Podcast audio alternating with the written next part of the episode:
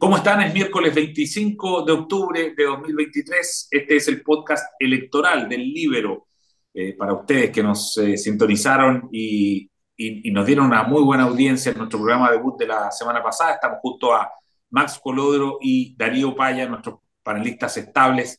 Recuerden que este, este programa tiene una modalidad eh, nueva y es que cada panelista se presenta cada miércoles con una ofrenda, así lo hemos denominado, eh, con un tema eh, a exponer y que luego nosotros comentamos. Esta semana vamos a partir con la ofrenda de Max Colodor. Max, adelante. Muchas gracias, Eduardo. Un abrazo a Darío. Para mí la ofrenda de la semana obviamente tiene que ver con la elección eh, ocurrida el fin de semana en Argentina.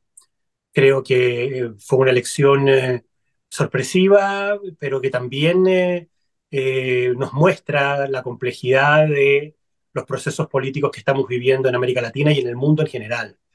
Entonces yo creo que es importante, y esta es mi ofrenda, eh, sacar lecciones.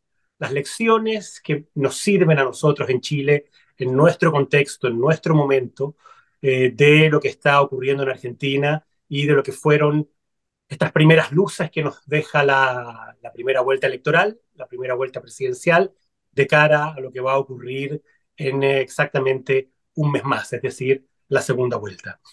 Yo creo que la primera gran lección, la primera gran ofrenda que nos deja la elección presidencial argentina es el tener que mirar con mucha cautela y con mucha responsabilidad los procesos de deterioro generados por la mala gestión de un gobierno. En Argentina, eh, un gobierno que tiene una gestión económica, resultados económicos realmente desastrosos en el último tiempo, tasas de inflación altísimas, déficit fiscal muy altos, niveles de pobreza eh, masivos, eh, un deterioro de la calidad de vida y de las condiciones de vida muy impresionante en los últimos años.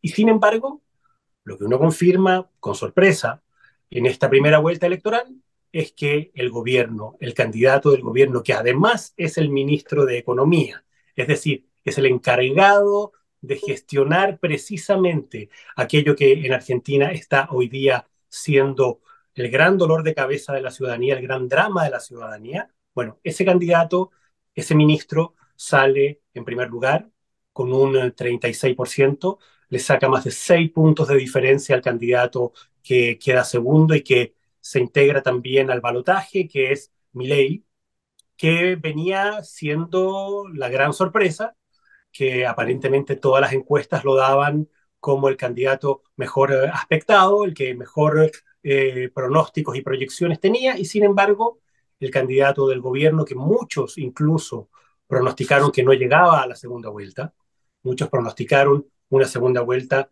entre Milei y Patricia Bullrich, es decir, la candidata de la centro derecha que quedó definitivamente fuera de carrera, con un muy mal resultado un 23%, bueno, yo creo que es una señal muy importante y es una lección para aquellos que miramos, que observamos, pero también para los actores políticos en Chile, el ser muy cautelosos, ser muy responsables. Eh, a, mí me pasa muchas veces que escucho eh, a mucha gente que cree que el gobierno de Boric, que es un gobierno que ha tenido muchas dificultades y muchos problemas de gestión durante estos dos primeros años, eh, es un gobierno que ya está prácticamente liquidado desde el punto de vista político, es un gobierno que no tiene perspectivas, que no tiene proyección política. Yo en eso creo que la elección argentina nos da esta ofrenda de la cautela, la responsabilidad. Los gobiernos tienen manejo, tienen capacidad de maniobra, manejan gran cantidad de recursos económicos de los cuales finalmente pueden hacer uso y abuso, como ha ocurrido este último mes en Argentina. Entonces creo que esa es la primera gran ofrenda que nos deja la elección del día domingo. Y la segunda, muy rápido, la segunda gran lección es la tremenda irresponsabilidad de la división opositora. Yo entiendo que siempre las oposiciones que tienen identidades y perfiles distintos tienen legítimo derecho a competir en primera vuelta. Eh, me parece lógico, me parece bien, creo que le hace bien a la democracia. Pero teniendo claro, sobre todo cuando son dos oposiciones que convergen en algún sentido en una, en una misma identidad, en, una misma, en un mismo proyecto político, como era el caso de estas dos oposiciones argentinas, y como es el caso también de las dos oposiciones que hay en Chile. Por eso creo que es una ofrenda importante para nosotros, Partido Republicano, Chile Vamos, saber que van a tener que competir, que probablemente van a tener que enfrentarse o en una primaria o en una primera vuelta, pero que después necesariamente van a tener que coincidir. Y por lo tanto, hay que cuidar las formas, hay que cuidar las relaciones, hay que saber pensar que tarde o temprano te vas a tener que encontrar con ese compañero, con ese adversario con el cual te enfrentas en determinadas circunstancias, pero al cual finalmente estás obligado a convocar para poder enfrentar al enemigo, al adversario principal en este caso, que es la izquierda. Creo que mi ley, y termino con esto, eh, la tiene hoy día muy difícil, precisamente porque extremó, radicalizó eh, y expresó cosas frente a sus adversarios con los cuales iba a tener obligatoriamente que converger en algún momento, que hoy día son muy difíciles de reparar. Hoy día lo vemos, invita a Patricia Bullrich, Patricia Bullrich está disponible para darle el apoyo, pero hasta hace una semana atrás Patricia Bullrich era una terrorista pone bombas y que ponía bombas en un colegio. Entonces, la, la pérdida de consistencia y de credibilidad producto de este imperativo ahora de tener que acercarse y subir a su adversaria a un esfuerzo por derrotar al adversario principal, le va a ser mucho más difícil y cuesta arriba. Entonces creo que estas dos, estos dos aprendizajes son, en mi opinión, los dos grandes, las dos grandes lecciones y las dos grandes ofrendas que nos deja esta primera vuelta de la elección en Argentina. Buenísimo, Max. Eh, muy buen análisis, muchas gracias. Darío Paya, ¿con qué nos va a sorprender esta semana? Ah, no, más que sorprender, quería, quería, hacer un par de comentarios sobre, sobre lo de Argentina y este eh, agregado que hace Max respecto a Chile. Sobre la elección argentina, en plano de análisis electoral, uno, tal cual dije la semana pasada, no hay que creerle mucho a las encuestas. Em, hay un porcentaje importante de gente que, que viene no votando en Argentina. Esa gente no contesta, no contesta en cuenta que, y que 5% más se enganche y vote o no puede hacer toda la diferencia. Votó incluso menos gente esta vez que las veces anteriores. No tiene raro eso da la verdadera campaña del terror que hubo en el, en el último mes. Eh, y, niveles, entre paréntesis, que algún día haremos un, un, programa, pero en clase en clave humorística para hablar de los niveles de intervención electoral que hubo, porque realmente son cosas casi irrisibles las, que, se vieron. Eh, con cuestiones tan locas como que a raíz de que ley firmó un contrato muy visiblemente en la tele de que nunca iba a subir un impuesto, Massa dijo, bueno, yo voy a bajar el impuesto a las ganancias. Y alguien le dijo, bueno, si usted es ministro ahora, desde el Congreso, le dijeron, eh, ¿por qué no manda el proyecto ahora? Y lo mandó. Y, en 10 días se eliminó el impuesto a las ganancias. Absolutamente. El impuesto a la renta, al menos una exención para la gente de ingresos más bajos, pero no tan bajo. O sea, una, una cuestión absolutamente insólita. Pero eh, yo, yo creo que va a ser muy interesante ver, yo creo que la elección está abierta, creo que yo centraría el análisis en uno de los slogans de, de, de Massa cuando dice cambio tranquilo. El tranquilo es claramente una alusión a, la inquietud que produce mi ley. La pregunta es si es creíble la promesa de cambio de masa. Yo creo que es ahí donde se va a trabar la litis, como dirían los abogados, es ahí donde está eh, la, la, batalla comunicacional, donde cada uno va a tener que, que persuadir al electorado argentino. Eh, y sobre lo que dice Max, fíjate que es una mala costumbre de las derechas en todas partes del mundo dedicarse a pelear y agotarse peleando por el 3% en el que no están de acuerdo en lugar de ser movimiento y hacer cosas juntos en función del 95% que, que, que, que, los hace parte de, de, un mismo sector. Eh, alguna vez, pero esto fue hace años, puede haber cambiado, alguien hizo la estadística, un amigo, de columnas escritas por gente de las derechas, los medios chilenos, y columnas escritas por gente de izquierdas. Y el 99% de las columnas de izquierda estaban previsiblemente dedicadas a defender un punto de vista de izquierda o criticar a la derecha como el 75% de las columnas escritas por alguien de derecha estaban dedicadas a criticar a alguien más de la derecha. Entonces, eh, esto que le costó a la derecha una elección que tenían ganada en España y ahora les puede estar costando una en, en, Argentina, efectivamente, como dice Max, es una elección eh, que hay que escuchar acá, porque si no hay que ponerse un, un, cucurucho, ¿no? Una oreja de eh, burro. Claro, bueno, eso puede ser muy, muy duro.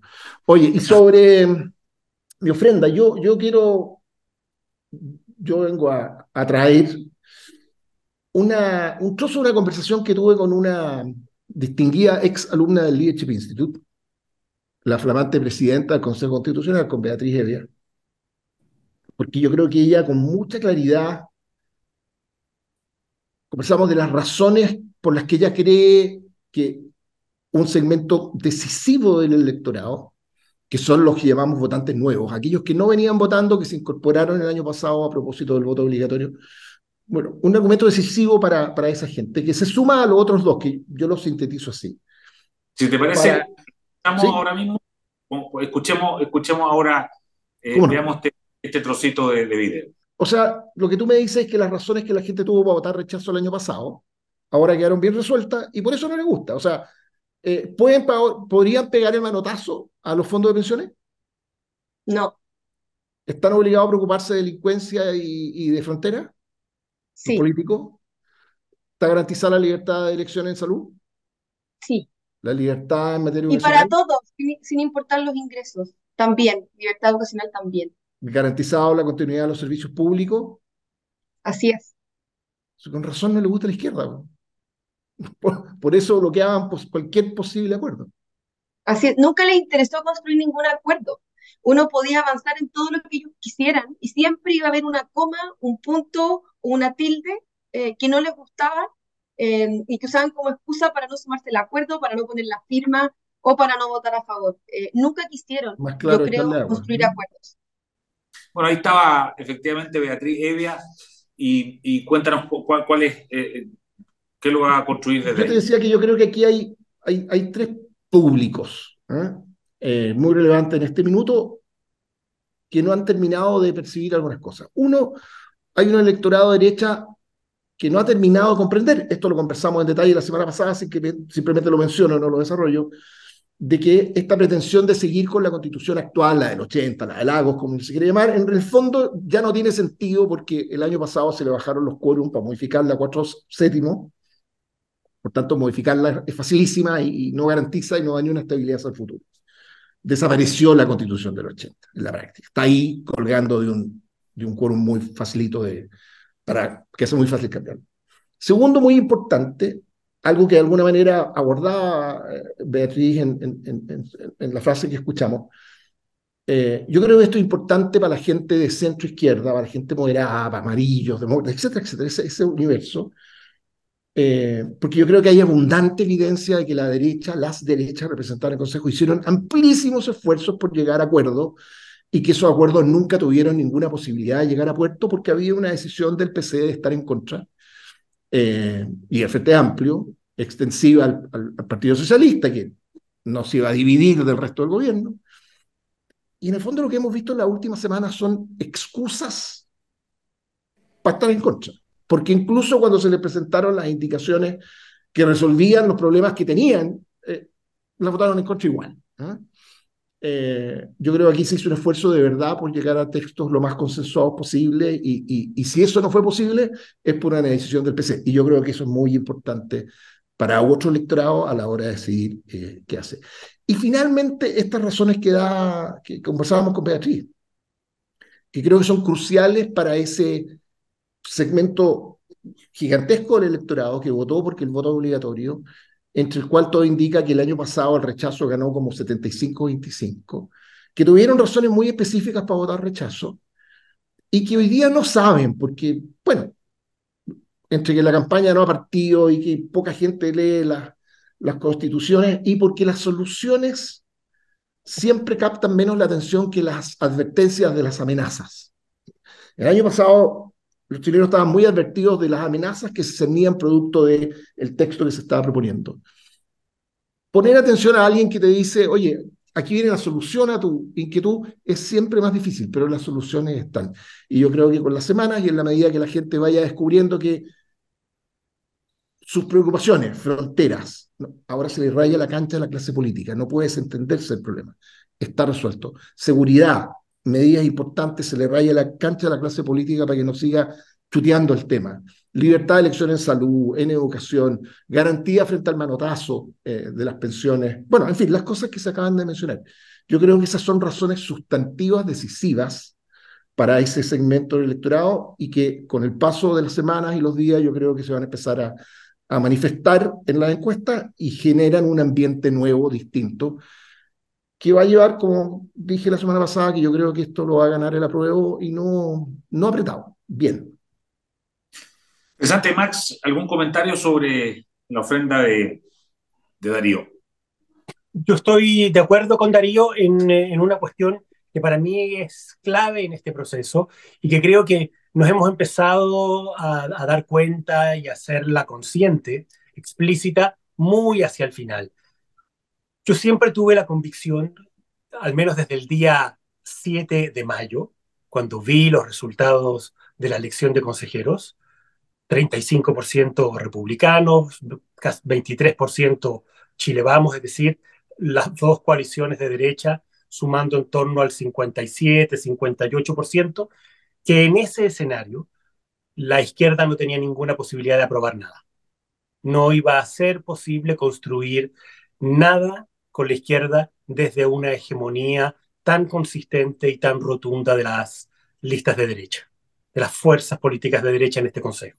Entonces, hemos vivido de un baile de máscaras, de, una, de, un, de un jugar a que vamos a, ponernos de acuerdo cuando hay un sector que nunca quiso y nunca estuvo disponible a ponerse de acuerdo, no le iba a dar eh, el triunfo político a, a, la, a la, derecha, eh, llegando a acuerdos con una, en, el marco de un consejo eh, donde la hegemonía era tan marcadamente de derecha. Entonces, yo creo que lo que estamos viendo al final es el desenlace no sorpresivo eh, de algo que estuvo escrito de esta manera siempre. En eso coincido plenamente con, con lo que plantea Darío. Ahora, mi única gran duda, mi única gran pregunta es si estas cosas no es mejor, no me refiero a la izquierda, porque tengo claro que la izquierda tenía que hacer eh, la pantomima y el, juego de piernas hasta el final, pero ¿no será mejor que los adversarios adviertan y transparenten esto desde el comienzo y no caigan también en esta idea de, de, de, la ilusión de que es posible construir un acuerdo cuando la evidencia dura, política, eh, te dice que no hay ninguna posibilidad. Yo creo que a lo mejor el escenario de la discusión, la manera de abordar la discusión y este proceso hubiera sido diferente.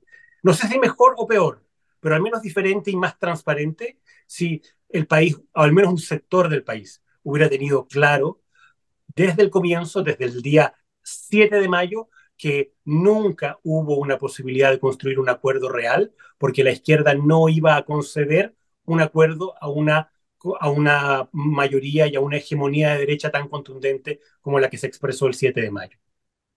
Oye, ante, ante, eso, Eduardo, disculpa, yo creo que, dado que lo que dice Max es tal cual, sí hace, para ponerlo en un marco correcto, es necesario agregarle algo, y es que, no obstante lo cual, el texto sobre el que se va a pronunciar la gente retiene en un porcentaje gigantesco, no, no quiero entrar al debate si es 80% más, la estructura, la lógica, la redacción, las ideas que salieron del trabajo de los expertos a comienzo de año, incluso con la firma del comunista. O sea, sí, estoy de acuerdo con eso. Tal cual lo dice Max, la izquierda nunca quiso después de, de, la elección de los consejeros. No obstante lo cual, el texto sigue siendo un texto bastante razonable, centrado, fruto de un esfuerzo por llegar a un acuerdo. Eh, que la izquierda no lo haya querido no fue una excusa para que la derecha volviera a un texto partisano. Yo creo que eso es muy importante y valorable para ese electorado de centro que, que, que quiere sentirse parte de un, de, un, de un, documento de esas características. Estoy de acuerdo con eso. Oye, te, nos quedan un par de minutos y en ese par de minutos quiero yo hacerle una pregunta estrictamente electoral, dado el título de este, de este podcast. Eh, ¿Cuánto efecto electoral tienen los panamericanos? Eh, fíjense que eh, el gobierno lo hemos visto muy, muy involucrado, vemos que el presidente, varios ministros van a las pruebas, en fin, eh, tratan de estar allí. Y, y, y, bueno, uno se da cuenta, digamos, que que el gobierno probablemente sospecha que esto les puede dar una oportunidad electoral grande, pero en paralelo a eso siguen pasando cosas eh, fuera de las canchas, donde pasan cosas buenas, efectivamente. Eh, ayer tuvimos una tiktokera narco acribillada a plena luz del día. Tenemos esta noticia de que Sinovac, digamos, no va a participar o no, no, no va a armar su planta en Chile, digamos. Tenemos este paro de 50 días que tiene 30.000 niños sin clases. ¿Cómo, ¿Cómo afecta la contingencia tanto de las noticias buenas como los panamericanos, como las otras noticias malas? Estoy pensando en Argentina, digamos. Eh, ¿Cuánto afecta esto electoralmente? ¿Se penaliza? ¿No se penaliza? Max, ¿qué, qué opinas tú? Yo creo que ayuda en el sentido de mejorar el clima y el ambiente. No sé si eso tiene una expresión directa en la mejora de la aprobación al gobierno y eventualmente en la caída de la desaprobación, precisamente por las cosas que mencionas tú. Yo creo que el país está observando en paralelo a los panamericanos cosas bien complejas, bien dramáticas. Las imágenes ayer de esta tiktokera asesinada en la calle es una imagen bien impresionante. Eh, el tema Sinovac, eh, hubo baleos eh, al interior de una estación de metro ayer en la tarde, eh, alzas de la benzina, los problemas económicos que afectan el bolsillo de la gente siguen en curso, siguen profundizándose. Yo creo que el, alza de los combustibles de este, este nuevo jueves, que va a ser un alza importante de nuevo, en torno a 30 pesos, nuestros famosos 30 pesos que nos persiguen. Eh, bueno, yo creo que al final esas cosas también dejan eh, una, un impacto, tienen un, efecto en el estado de ánimo, en el, malestar, eh, en, la incertidumbre. Ahora, que haya un cierto desahogo y que haya una cierta alegría y, y un cierto optimismo generado en torno a los panamericanos y eventualmente a los buenos resultados de los equipos chilenos, puede ayudar en el ambiente, en el clima político, pero yo no sé, tengo mis dudas de que eso se exprese, o al menos se exprese significativamente en cambios de tendencia en términos de, de que hay un salto muy importante en aprobación y eventualmente una caída en desaprobación. La verdad lo veo, o al menos hoy día, en esta primera etapa, en esta primera semana, poco probable. Darío. Mira, dos comentarios. Eh, uno muy puntual a propósito de esta imagen brutal de de esta mujer, eh, tiktokera, influencer, eh, asesinada, en que yo escucho dos reacciones y una es la de horror frente a la imagen eh, y otra es esa pregunta que dice, bueno, esta no es la misma persona que vi en los noticiarios que la tomaron presa y me explicaron todo lo que había hecho y que fue un operativo con 100 detectives y, estaba en la calle. Yo creo que, que, que, ahí hay dos dramas. ¿ah? Uno, la brutalidad de, lo, de la imagen y otro, la, la, brutalidad de lo que estamos viviendo.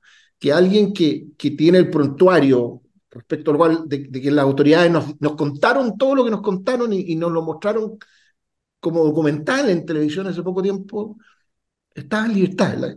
yo creo que la, la, gente simplemente no puede comprender y, y, y por eso que la demanda por, por seguridad hay una corrección profunda en, Chile es, urgente. Y respecto a los Juegos Olímpicos y el efecto eh, político, dije olímpico, no, no va para tanto. No, panamericano. Panamericano, no va. Eh, aquí hay otra cosa, me sumo a todo lo que dijo Max, pero es evidente que el gobierno y la izquierda no quieren que parta la campaña del plebiscito. Quieren prolongar el enredo, la falta de definición, la falta de información. Te voy a poner otro ejemplo una polémica completamente artificial, un boche reglamentario. Ni, siquiera voy a dignarlo argumentándolo, pero un boche que han inventado en el Consejo para tratar de dilatar el cierre del proceso. La, la verdad que las cosas se precipitaron en la última semana, se terminó mucho antes, sobró tiempo, existía la posibilidad de que el texto hubiera estado ya enviado al presidente para que dicte el decreto y, y parta formalmente la campaña, la izquierda de gobierno, el PC, no tiene ni un interés, quieren seguir dilatando. Y desde esa perspectiva, el, lo, los Juegos Panamericanos ojalá se prolongaran una eternidad. ¿eh? Eh, capaz que pase el cometa Halley de nuevo por Chile. Los más jóvenes no tienen idea de qué estoy hablando, pero eh, de, esta, de, estos temas que te permiten cambiar la, la, la, la atención, distraer, en lugar, en, lugar, de centrarla. Pero yo creo que al final es poco lo que se puede hacer por como han dicho, tapar el, sol con un dedo. Las dificultades que tiene el gobierno, las dificultades que tiene para hacer las cosas bien son bastante estructurales, porque tienen que ver en parte con las cosas en las que creen, y hay un divorcio ahí muy grande con el sentido común de los chilenos, y en una incapacidad de gestión que ha quedado bastante acreditada, y ninguna de esas dos cosas se corrigen con, con maniobras comunicacionales. ¿eh? Pero, pero sí, creo que hay un bombín subiéndole la, el, el, atractivo espontáneo, que espontáneamente puede generar los panamericanos. Y desde luego ponernos al presidente observando todos los deportes posibles es, es parte de eso. Digamos, ¿eh? Pero, pero en fin, no, no me llama la atención, no creo que tenga demasiado efecto práctico. Buenísimo. Darío Maya, Max Colodro, muchas gracias por otra semana del podcast electoral. Nos vemos la próxima. Que estén muy bien. Oye, Eduardo, ¿es verdad que sí. compites en los Juegos Panamericanos el fin de semana tú? Leí que ah, Eduardo Sepúlveda con, con posibilidad de medalla. Ese es mi, mi, mi homónimo. ¿ah? Cuando la gente googlea, él es el protagonista siempre, el ciclista argentino que es un crack. Así que ojalá le vaya bien. Usted es otro crack, joven. ¿eh? Ya, que esté muy bien. Buena semana. Un abrazo, Eduardo. Chao, chao. Un abrazo, Darío. Muchas chao, gracias. El libro, la realidad como no la habías visto. Haz que estos contenidos lleguen más lejos haciéndote miembro de la red Libero.